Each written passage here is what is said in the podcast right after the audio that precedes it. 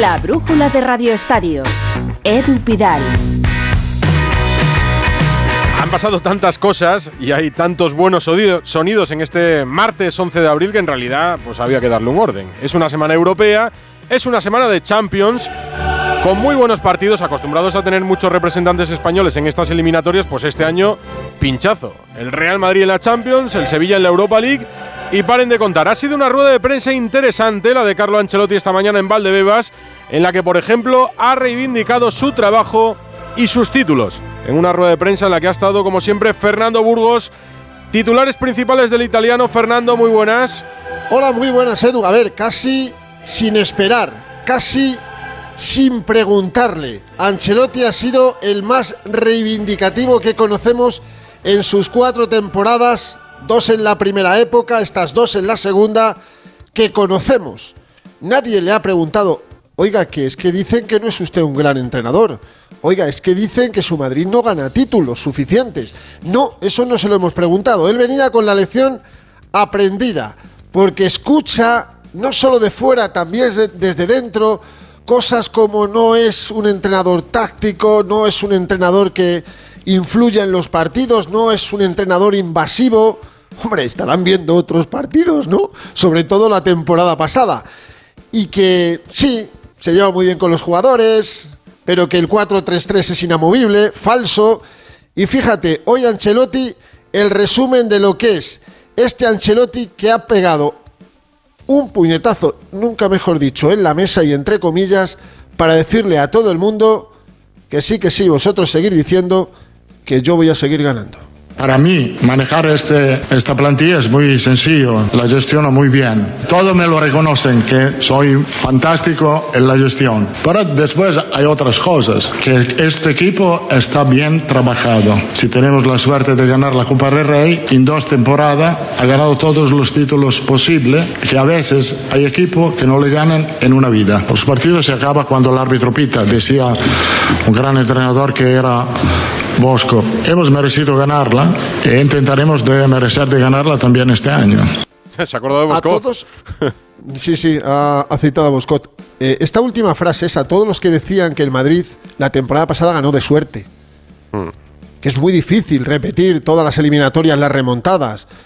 Que era potra, que le salía casi sin querer, casi sin trabajarlo. Claro, ha llegado Ancelotti y ha dicho, nosotros, para empezar, jugamos mejor que todos los demás, para llegar donde llegamos hay un axioma en el mundo del periodismo que dice dato mata relato.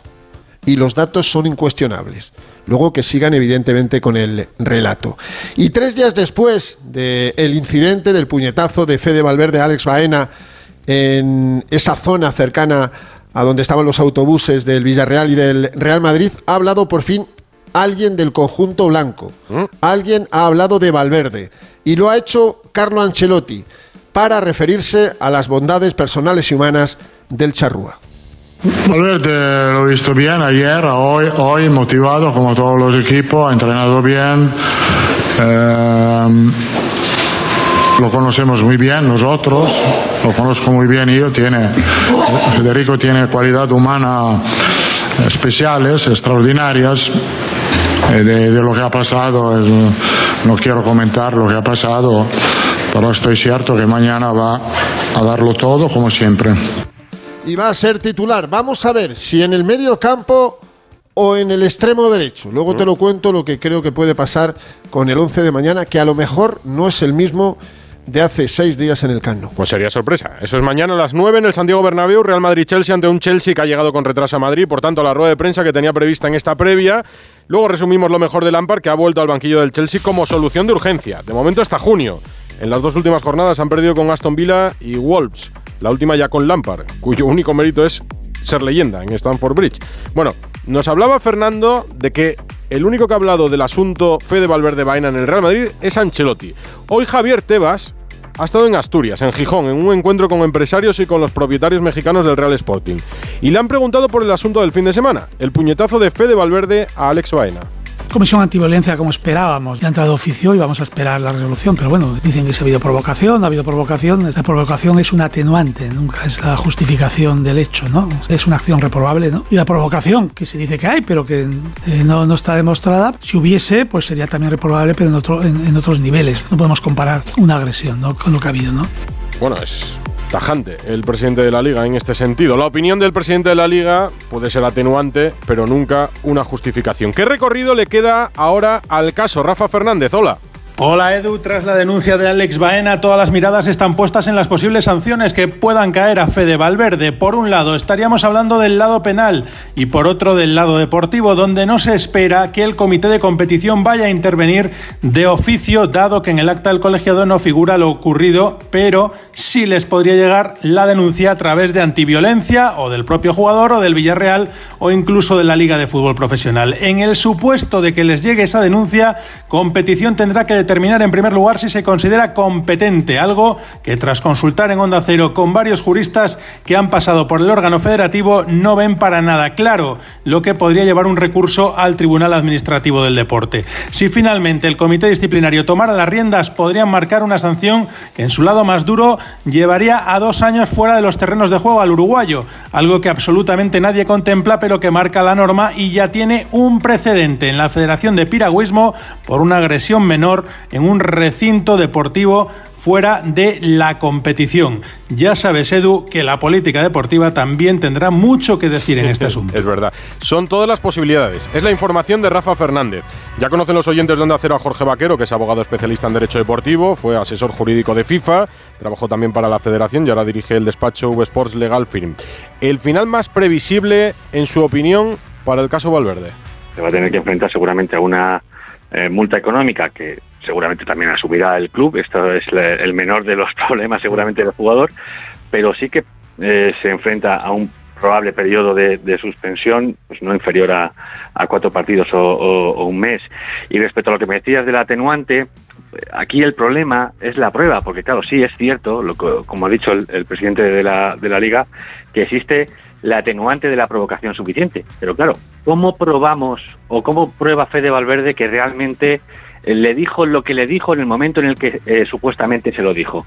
No ha habido, no hay una grabación de esa de esa acción y de esas palabras de, de, Alex Baena. Entonces, eh, no va a poder acogerse casi con total seguridad a esa, a esa atenuante. de momento, sabemos que Baena presentó denuncia ante la policía, que ha negado haber dicho lo que dicen que dijo del hijo de Valverde. Y Valverde ha decidido no decir nada, ni aclarar nada. Eso de momento. Más de Javier Tebas sobre Joan Laporta y el caso Negreira. Han pasado ya más de dos meses, a ver qué nos puede aclarar en la rueda de prensa. Si es lo que eh, ha dicho en, las, en la carta FIFA y UEFA, pues no nos aclara nada, ¿no? Aquí el tema es muy claro, oiga, ¿para qué se pagó durante casi 20 años al vicepresidente del Comité Técnico de Árbitros esas cantidades millonarias de dinero? Es la gran pregunta que también me hago yo. Pues ya sabemos cuándo va a hablar Joan Laporta. La próxima semana, ¿verdad, Alfredo Martínez? Muy buenas. Hola, muy buenas tardes. El lunes, concretamente, el lunes 17 a las 11 de la mañana será en el auditorio 1899 y deducimos que sin cortapisas de límite de tiempo y por tanto largo y tendido la comparecencia del presidente que tenía intención y muchas ganas, era el primero en querer fijar la fecha, incluso tiempo antes. Ya tiene luz verde de los servicios jurídicos, tiene también de todos sus asesores y por tanto, una vez que juegue este fin de semana el Barcelona frente al Getafe el domingo, regresará a la ciudad condal y se pondrá delante de los micrófonos de todos los medios de comunicación para esas muchas preguntas que hay que hacerle. ¿Por qué se contrató al vicepresidente en activo del Comité Técnico de Árbitros, por qué retomó las cantidades cuando se habían dejado de pagar, por qué multiplicó por cuatro y si éticamente entiende que se debía contratar a esa persona y qué se compraba en los servicios a Enrique Negreira durante casi 18 años por 7 millones de euros. Son algunas de las más importantes preguntas a las que tendrá que afrontar. Será en unos días. Hoy el que ha hablado es Lewandowski, no de Negreira, pero del otro gran asunto en Can Barça, que es el, polis, el posible regreso de Leo Messi. ¿Ha dicho algo? Sí, en la presentación del libro solidario de los periodistas que este año va a tener eh, como beneficio eh, la lucha contra el autismo, hoy Robert Lewandowski ha confesado primero que no estaba bien para jugar el choque de ayer frente al Girona, que recibió un fuerte golpe en la espalda. Hemos sabido que incluso no entrenó en la previa del partido, aunque se le vio sobre el césped, se metió rápidamente al gimnasio. Ha reconocido que no están las cifras goleadoras, pero tampoco el equipo está teniendo el rendimiento después del Mundial que se esperaba. Y sí, abre la puerta a un Leo Messi al que siempre vinculó al Barça. Para mí, Messi siempre será parte del Barça. Si vuelve, no solo para los fans, sino también para los jugadores, sería algo increíble, porque sabemos que su sitio está aquí, en Barcelona. No sé qué va a pasar, no soy la persona indicada a quien preguntarle, pero espero que podamos jugar juntos la próxima temporada, porque sé que Leo es quien puede hacer algo de la nada, y por supuesto necesitamos a este tipo de jugadores, seguro.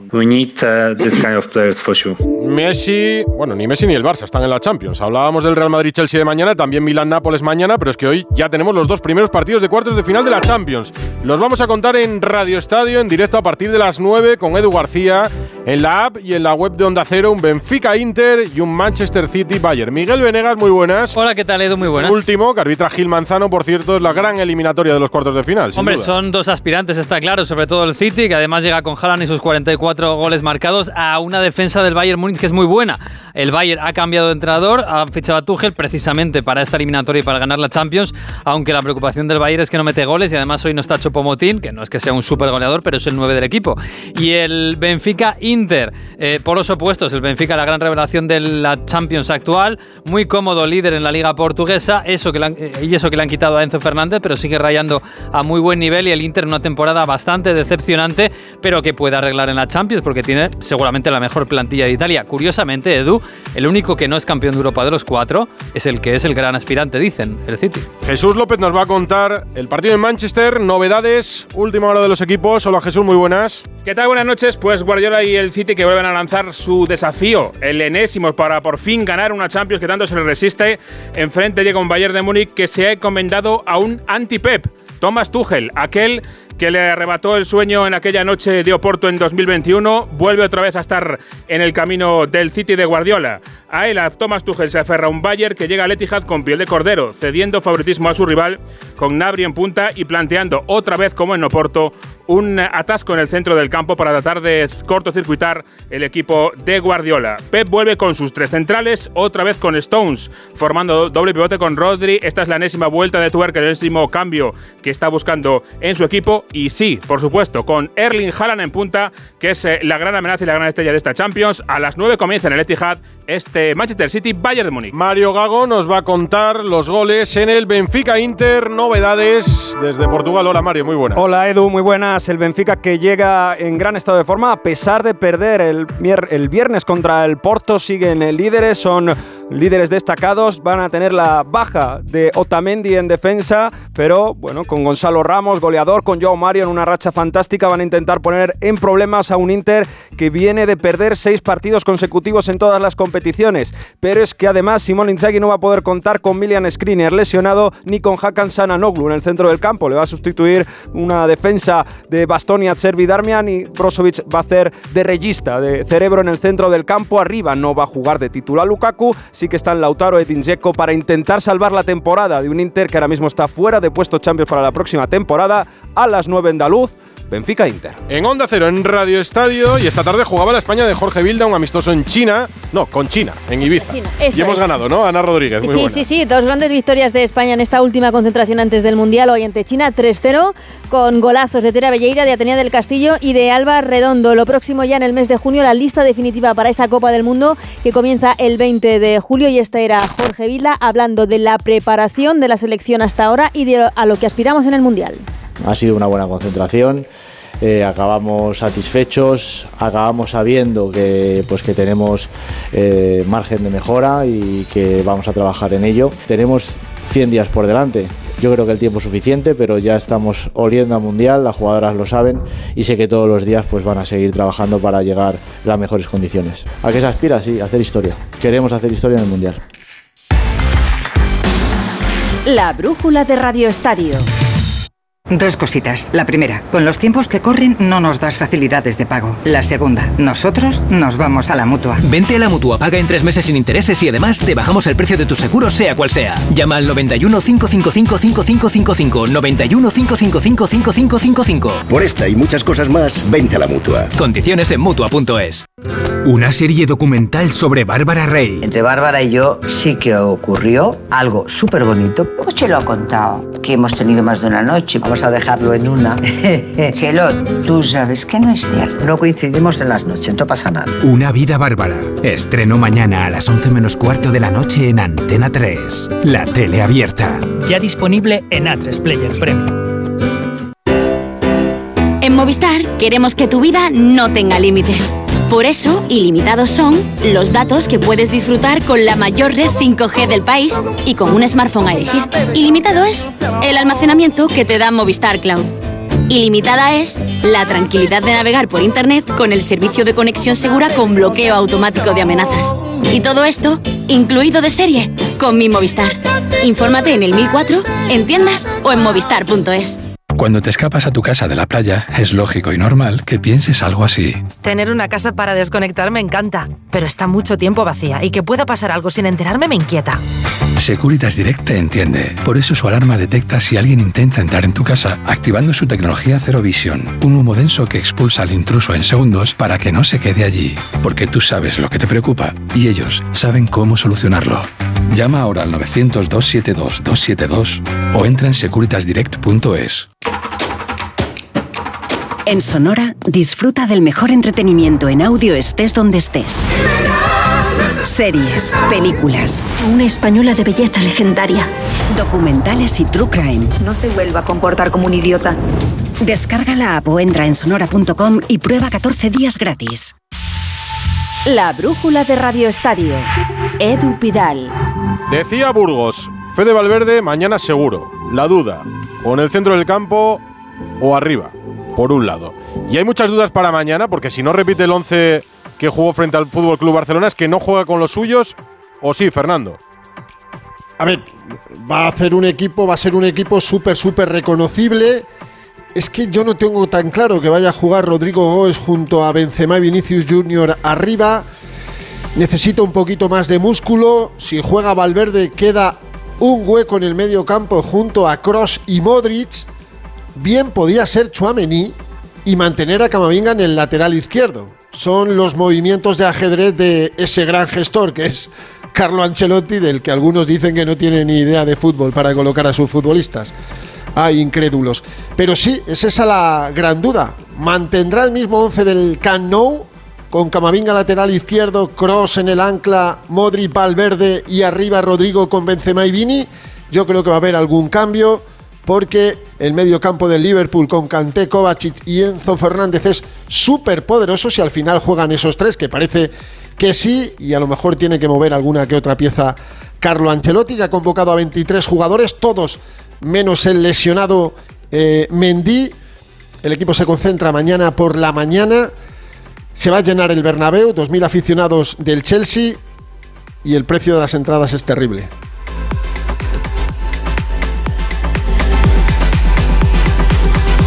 La brújula de Radio Estadio. Terrible, pero lo han pagado. Han pagado la pasta para estar mañana llenando al tope de su capacidad, decía de las obras. Sí, Edu, evidentemente. Van a ser, pues yo creo que en torno a 65.000 espectadores. Es el tope, es la capacidad, no, no hay más, más posibilidades, ¿no? Es así, la gente lo paga porque evidentemente tienen pasta y lo hacen. Pero, por ejemplo, en Stamford Bridge, dentro de siete días, justo dentro de una semana, la más barata 25 libras, que son 28 euros, y la más cara 240 libras, que son 272. Es otra sociedad, es otro tipo de fútbol, bueno, yo qué sé, pero es, es evidentemente lo que está ocurriendo ahora mismo. El fútbol en España es hiper, mega, supra caro, y más en partidos como el de mañana. Y lo que decías tú al principio con la torre, ¿tú sabes eh, en qué lugar ocupaba el Real Madrid a primeros de septiembre en las apuestas para ganar la Champions? Pues te lo digo, no estaba entre los cuatro primeros. y era el anterior campeón de Champions, que el 28 de mayo había ganado la decimocuarta. ¿Cómo cambia la película según pasan los partidos y las jornadas y las eliminatorias? Efectivamente, el Madrid es más favorito que el Chelsea, pero como sabe Ancelotti, esto hay que demostrarlo en el terreno de juego mañana y el próximo martes en Stamford Bridge. Yo no sé por qué apuestan, porque al final acabarán los bancos otra vez en. Estambul.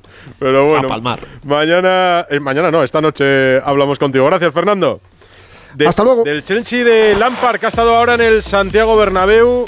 ¿Qué contamos, eh, Venegas? Bueno, que es un misterio, solo lleva un partido Lampard, ha intentado poner un poquito de orden a lo que no ha hecho bien Graham Potter, ha vuelto al 4-3-3, aunque no ha vuelto a sentar a Kepa Arrizabalaga, afortunadamente en la portería, y arriba con Joao Félix, Havertz y Sterling, su único partido que hemos visto, aunque tiene mucho, mucho en el banquillo después de los 400 millones gastados en este mercado invernal. Ha vuelto Lampard al que echaron hace dos años para ganar la Champions con Tuchel, y ha vuelto Lampard, que es seguidor del Chelsea, además de su entrenador, y que últimamente ha, visto los partidos del Chelsea contra el Madrid. El del año pasado que fue una locura y el del anterior que ganó el Chelsea.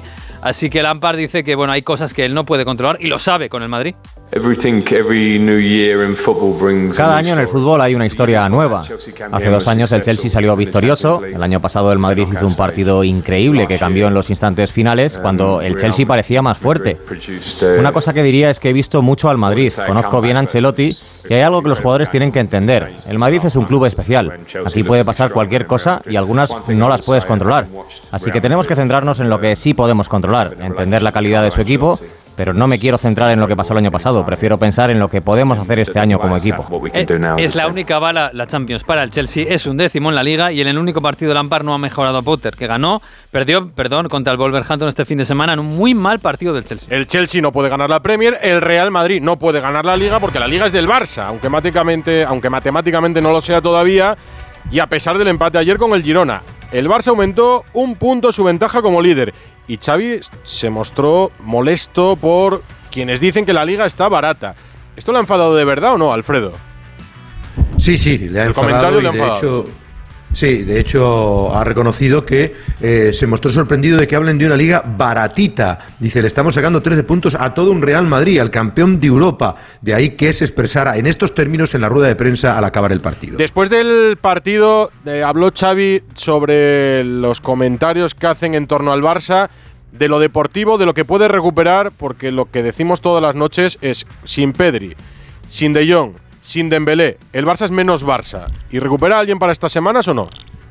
No, en principio apuntaban a que Frenkie de Jong podría jugar contra el Getafe, pues las sensaciones no son buenas y podría postergarse a la jornada frente al Atlético de Madrid, igual que Pedri. E incluso Dembélé podría retrasarse más. Hay un expediente claro. Así que esas son las consecuencias del, ah, del cuadro médico del Barcelona. Por cierto, estábamos hablando de Xavi. Quería comentarte la otra gran noticia del día, que confirma una información que avanzó Onda Cero en su día. Joan Laporta ya le había ofrecido a Xavi dos años más hasta el 2026. Él acaba contrato hasta el 2024. Pues bien, Hoy ha habido una reunión de sus representantes, según avanza eh, Ben Ayad, Arraf Ben Ayad, que confirma la información de Onda Cero. Esa reunión es para poner ya las cifras sobre la mesa y para intentar que vincule su contrato hasta el final del mandato de Joan Laporta. Eso sí, Xavi no tiene prisa, quiere esperar al final de temporada y firmar ese contrato eh, que le vincularía en lo que queda de este año y tres temporadas más con el Fútbol Club Barcelona. Aquí lo escucharon primero. Gracias, Alfredo. Hasta luego. En Sevilla, José Manuel Jiménez ya están pendientes del jueves en Manchester. Muy buenas. Muy buenas, Edu. Sí, mañana a primera hora se marcha el Sevilla-Manchester, 22 convocados en la lista de Mendilibar, en la que no está Pape Gay, que no está inscrito en la Europa League y que tampoco va a poder jugar el domingo en Mestalla por sanción. El Sevilla, por cierto, ha recurrido a la última roja a Acuña para que el castigo, que puede ir de uno a tres partidos, quede lo mínimo posible. Aus- ausentes también en Manchester, Tecatito y Jordán, que continúa lesionado. La novedad es la de Lucas eh, Ocampos, eh, que cumplió sanciones ante el Celta. Así que momento para ilusionarse con la competición fetiche del Sevilla, aparcando los problemas en la liga. El Sevilla en Manchester nos lo cuentan Hidalgo y Jiménez este jueves también en Radio Estadio. Hay más noticias de fútbol empezan- empezando por una lesión grave en Pamplona, la rotura del ligamento cruzado de Darko. Alberto Fernández. Hola Edu, ¿qué tal? Muy buenas. Sí, las peores noticias. El serbio Darko Brasanac sufre una rotura del ligamento cruzado y menisco externo. Se va a operar el próximo lunes 17, pero evidentemente dice adiós a la temporada. Además, en el Betis, Manuel Pellegrini no ha podido estar hoy en el entrenamiento, ha viajado de urgencia a su país, a Chile, para atender un asunto personal. Confía poder estar el próximo día contra el español. Se hace cargo el equipo de momento Rubén Cousillas. Y ha habido cuatro equipos españoles que han confirmado gira de pretemporada en México para el próximo mes de agosto. Los dos sevillanos, el Betis, el Sevilla, la Real Sociedad y el Atlético de Madrid. Motociclismo, malas noticias para Mar Márquez, que también se va a perder el Gran Premio de las Américas. Chechu Lázaro. Buenas tardes. Finalmente, Mar Márquez no estará este fin de semana en el Gran Premio de las Américas. El último TAC efectuado al catalán ha confirmado que la fractura del primer metacarpiano sigue en proceso de consolidación y por lo tanto se perderá su segundo Gran Premio consecutivo en uno de sus circuitos favoritos y donde había ganado hasta en siete ocasiones. De esta forma, Márquez ha preferido no acometer más riesgos y seguir su rehabilitación con un nuevo objetivo en mente, volver en el próximo Gran Premio de España que se disputará el último fin de semana del mes de abril en el circuito de Jerez. Y todo ello, recordemos, mientras sigue a la espera de la apelación de su sanción por el accidente que provocó en Portimao y que le mantiene hasta hoy en el dique seco. Sí, de momento lo cumplirá en el momento en que regrese. No lo hizo en el último Gran Premio, tampoco lo va a hacer en el Gran Premio de las Américas, como cuenta Chechu Lázaro. Tenis, Master 1000 de Monte Carlo. De momento estaba mirando resultados y hay derrotas, al menos de dos españoles. No sé si me pierdo algo. Rafa Plaza, hola. Hola Edu, no te pierdes nada. Día, bueno, aciago para los españoles, además contra dos rusos. En España-Rusia ha caído Munar a manos de Andrei Rublev y ha caído Davidovich a manos de Kachanov. Nos queda Bautista, que va a jugar mañana con Esbereva a las 11 y hoy lo más destacado es que ha vuelto Novak Djokovic, no jugó en Indian Wells, no jugó en Miami, sí juega en Monte Carlo. De momento victoria para el serbio que ha ganado 7-6 y 6-2 a Gako.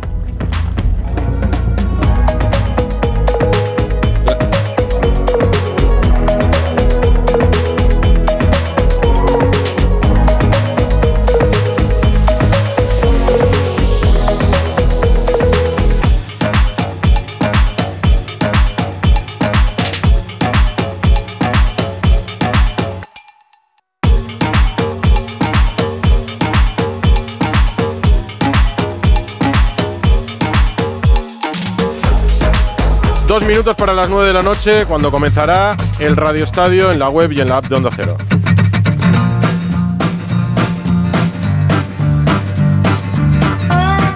Ayer quisimos homenajear a Luis Fernando Baranda, la voz inconfundible de Onda Cero, de su brújula en Euskadi, del Athletic, del Bilbao Basket, de todo lo que pasaba en Bilbao. Esta era, esta era otra de, de sus canciones favoritas. Hoy lo han despedido, como os contaba, en Portugalete. Y yo sé que ha sido difícil para todos, pero especialmente para Gorka Citores, nuestro compañero, su compañero, su amigo, al que todos recurrimos porque escribimos, porque llamamos, cuando supimos el domingo de Luis Fer. Hola Gorka. Hola Edu. Pues ha sido, ha sido un día muy emotivo, una tarde muy, muy emotiva eh, para despedir a, a eh, el que ha sido mi compañero en los últimos 15 años, pero sobre todo un amigo y un ejemplo que quería yo de, vida en, en, muchos aspectos de, de, la propia vida. ¿no? La verdad que la, la iglesia de San Ignacio de Loyola de Portugalete eh, no es que se haya quedado pequeña, eh, sino que se ha quedado totalmente diminuta, enana. Había gente de todas las edades y condiciones, familiares, amigos, compañeros de Onda Cero, de otros medios a los que se han sumado absolutamente todos, gente de comunicación del Athletic, exjugadores como Rafael Corta, eh, Antonio Ayarza, Pachi Ferreira, nuestro Santi Segurola y un sinfín de, de gente que bueno pues eh, se acercaba y de forma sincera te daba el pésame, ¿no? Por, con un comentario común.